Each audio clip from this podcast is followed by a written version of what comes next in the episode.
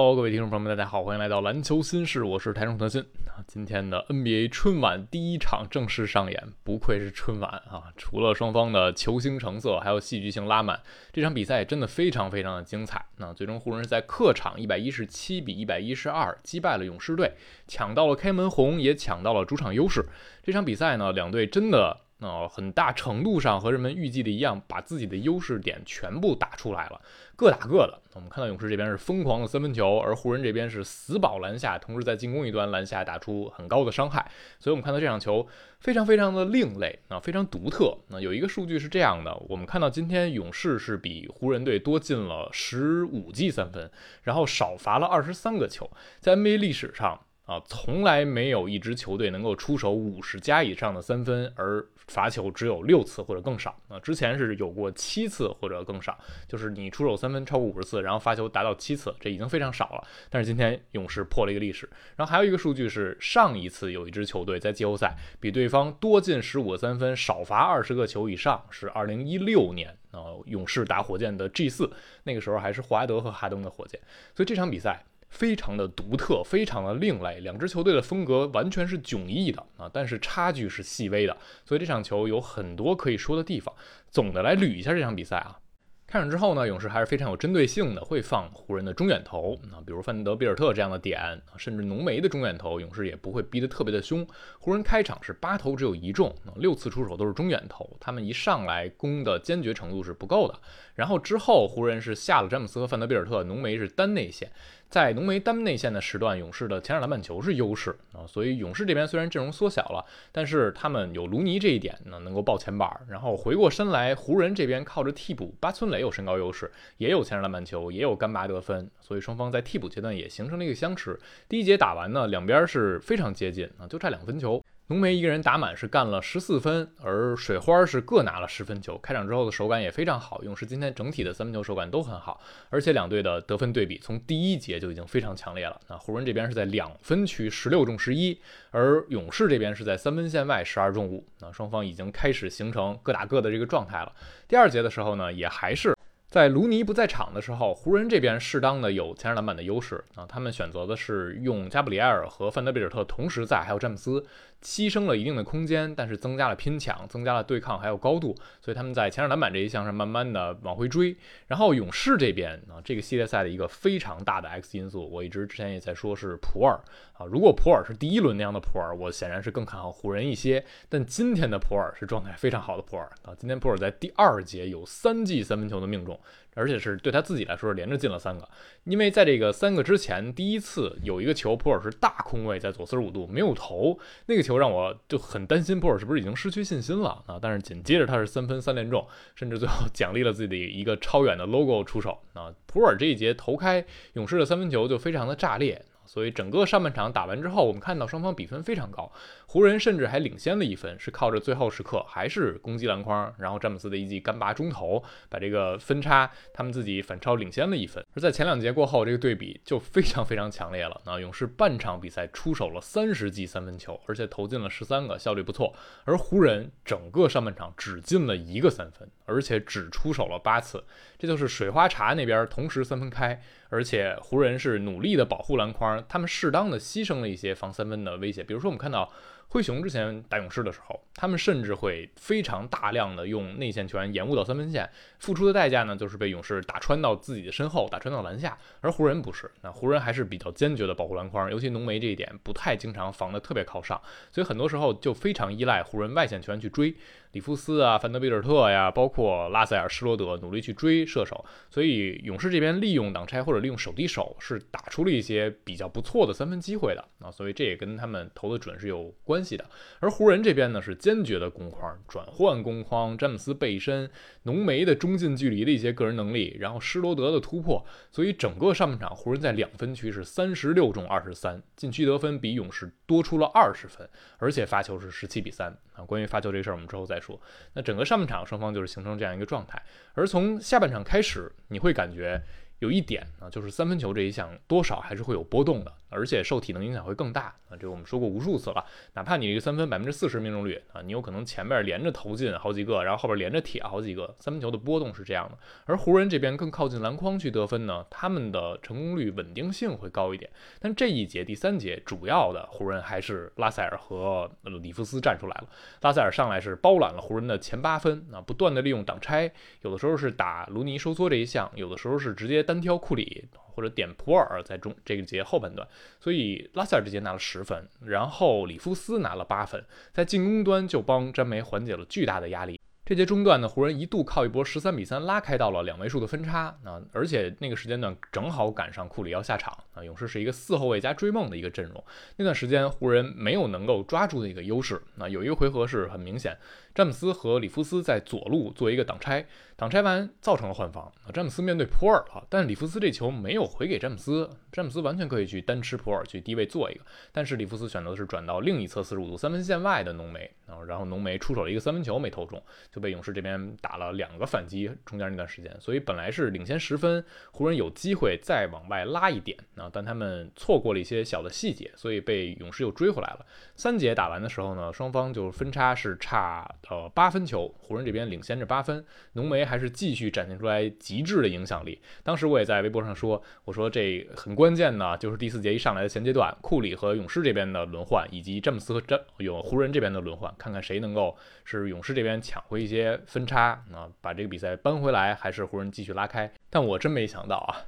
哈姆教练就直接让浓眉接着打啊，这个就非常不可思议啊，因为我们知道浓眉。他可能完全健康的时候就是联盟顶级球员，在詹梅夺冠那一年，大家就觉得两个人是联盟前五了。但是浓眉很大的问题就是他的体能以及他的伤病隐患，所以这个时候让浓眉打满下半场这个决定，我觉得是需要魄力的啊。但是他在场上只要站着，这个影响力就是非常夸张的。浓眉和詹姆斯同时在场，湖人依然在篮筐的保护方面做得非常好啊。所以勇士这边还是只能依赖中远投的去出手。而在经历了抢七之后，你会感觉库里今天的整个的体能状态，包括科尔在使用他的方式，也不可能让他一直那么抡了。今天范德比尔特和施罗德轮番的去缠库里，施罗德开玩笑说：“我这打完可能得输液，给得给自己补充一点能量。”而范德比尔特也是像牛逼糖一样缠着库里，两个人给库里巨大的消耗和压力。所以库里没有太多连续好的出手，最后一节有三分命中，然后紧接着他就赶紧想抢一个转换的中投，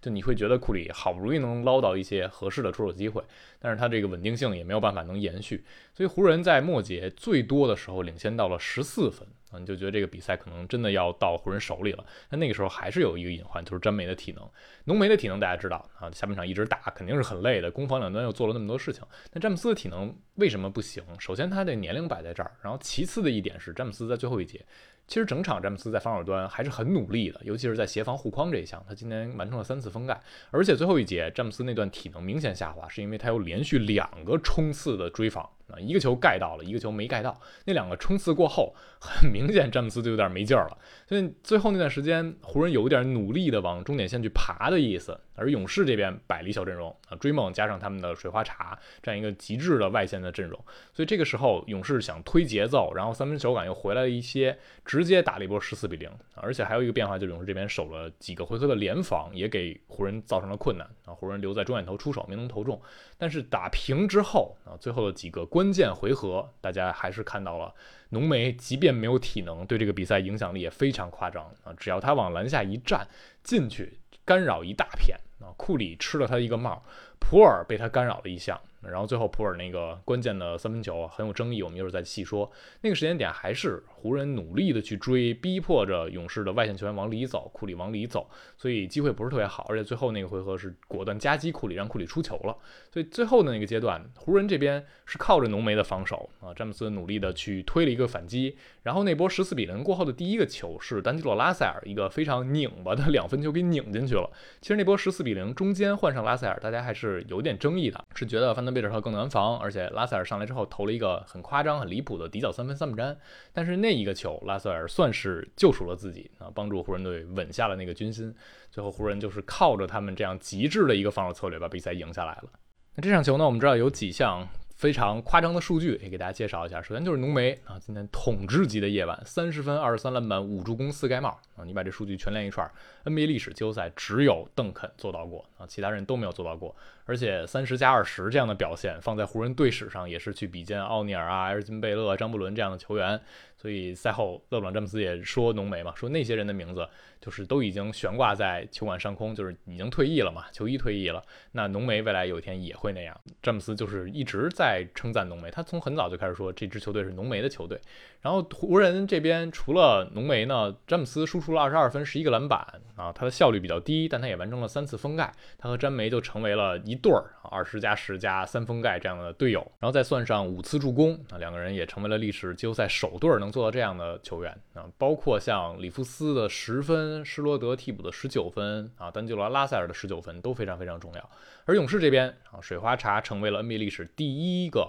在季后赛同时三个人都能至少投进六颗三分这样的组合。他们当然在常规赛的时候就已经通过常规赛总三分命中数成为了 NBA 历史第一的这样的三分组合。所以三个人今天晚上的手感都相对来说还可以，但是水花差一点，普尔是最准的。那我们就说到最后那个很有争议的普尔的出手那个球，那个球库里被夹击，普尔在左四十五度三分线外，可能得有两步多三步这样的距离，非常的远。那个球库里被夹击之后，把球转移到左侧，普尔是一个完全没有人干扰的大空位啊，所以我觉得这个球没有太多的问题。可能稍微有一点点的，就是这个出手距离实在太远了啊，这个距离很难保证自己的成功率。但确实普尔拿到了一个空位，如果你要是往前运，呃，说不好会有更好的机会嘛？那有可能就被范德贝尔特对上了，范德贝尔特在追他。所以我们看到赛后这个事情。呃，大家是看法很不一样的，比如奥尼尔啊啊巴克利啊是不喜欢这样的出手。然后我们看到在有一个很有意思的直播的 reaction，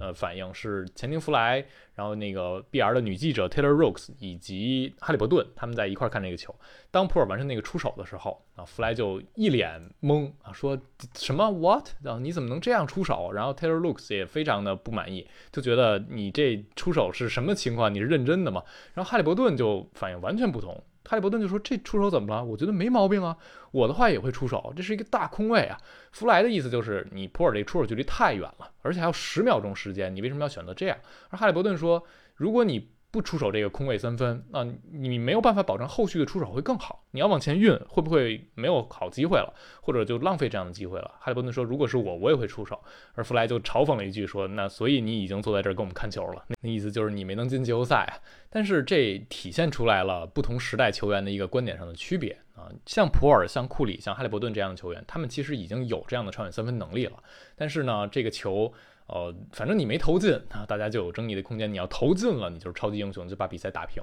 所以赛后科尔也说，我觉得普尔那个出手很好，他能够在这个位置命中。他今天也投进了六个三分，那手感不错的，我们满意这个出手。所以我是觉得总的来说没有太大问题。然后还有一个事儿是，今天判罚又上热搜，勇士这边只罚了六个球，而湖人是二十九罚二十五中。其实你要是仔细看比赛啊。嗯，没有说判罚很偏向一侧的感官，真的是因为两支球队有太大的比赛进攻的差异，才造成这个结果。今天湖人非常明显的策略，刚才介绍过，就是啊。在三分线内防守一切，不让你进三分线。浓眉的防守影响力就是非常夸张，而有詹姆斯、有范德贝尔特的时候，他们的协防、他们的滑动也是很好，而外线能防的人也非常多。所以湖人今天这个策略就是这样，也就给了勇士这么多三分出手，这么高的三分命中率，所以是有取舍的。那反过来，湖人这边攻击篮筐攻击非常坚决，而且转换全都是奔着篮下去，所以他们这边罚球多是完全可以理解的。啊，我觉得这反而是勇士后续需要去思考，怎么能够把这一项稍微调得平衡一点。这一轮肯定是勇士会输罚球，怎么能少输点？那很关键的一点，我觉得今天勇士在收缩这一项做的还是不够的。浓眉获得了一些不错的出手，那他今天手感好，他的中近距离都投进了。如果呃勇士能更多的给浓眉一些压力，考验湖人的外线三分球的回应能力。啊，这个是不是他们后续的一个变化的可能？因为湖人这场已经证明了，当浓眉手感是这样的时候，他们就是能投死你。当然也不排除浓眉手感下降或者他的体能出现危机，后边打不出这样的比赛，勇士也能赢。但是另一种方式就是你考验啊，范德贝尔特呀，包括甚至里夫斯，然后呃呃施罗德、特洛伊布朗这样球员的回应三分的能力，适当的再收缩一点，适当的再给一些呃一对一的这种压力。我们看到很多球，浓眉一打一，卢尼勇士没有任何协防啊，所以我觉得他们是可以在这一点上去改变的。因此，我是觉得这个判罚，起码这一场不值得大家。专门拿出来说啊，很偏向哪一边？啊，这个比赛并没有给人这种喧宾夺主的感觉。那这场球湖人赢下来，我觉得这个系列赛啊，我希望它很长，我也预感它会长。啊，因为这比赛首先很精彩，而且双方差距真的很小。勇士有很多可以调的地方啊。湖人这边詹梅能不能持续保持这样的体能也是一个问题，因为这一轮比赛全都是就是隔一天一场，打一天就然后歇一天就是下一场比赛了，所以对詹梅的消耗是比较大的啊。两队当然核心球员的年龄都是比较年长，而且勇士第一轮消耗会更多一些。打了抢七嘛，但是湖人这边对詹梅的依赖程度可能会更高尤其是浓眉。今天我们看到浓眉打了四十四分钟，而勇士这边库里最长才三十八分钟，他们还是在抢七之后第一场是稍微希望保护一下所有人的体能的，因此这一轮往下打下去啊，不知道哪一方会成为体能更有优势的那一方，这也可能会是一个挺关键的一个博弈点。好了，今天我们就聊这儿啊。关于这一场比赛，大家有什么想说的，都可以在评论区留言。包括这一轮系列赛，真的会非常非常的精彩。大家有怎样的预测，也可以留下自己的看法。我们下期再见啦，拜拜。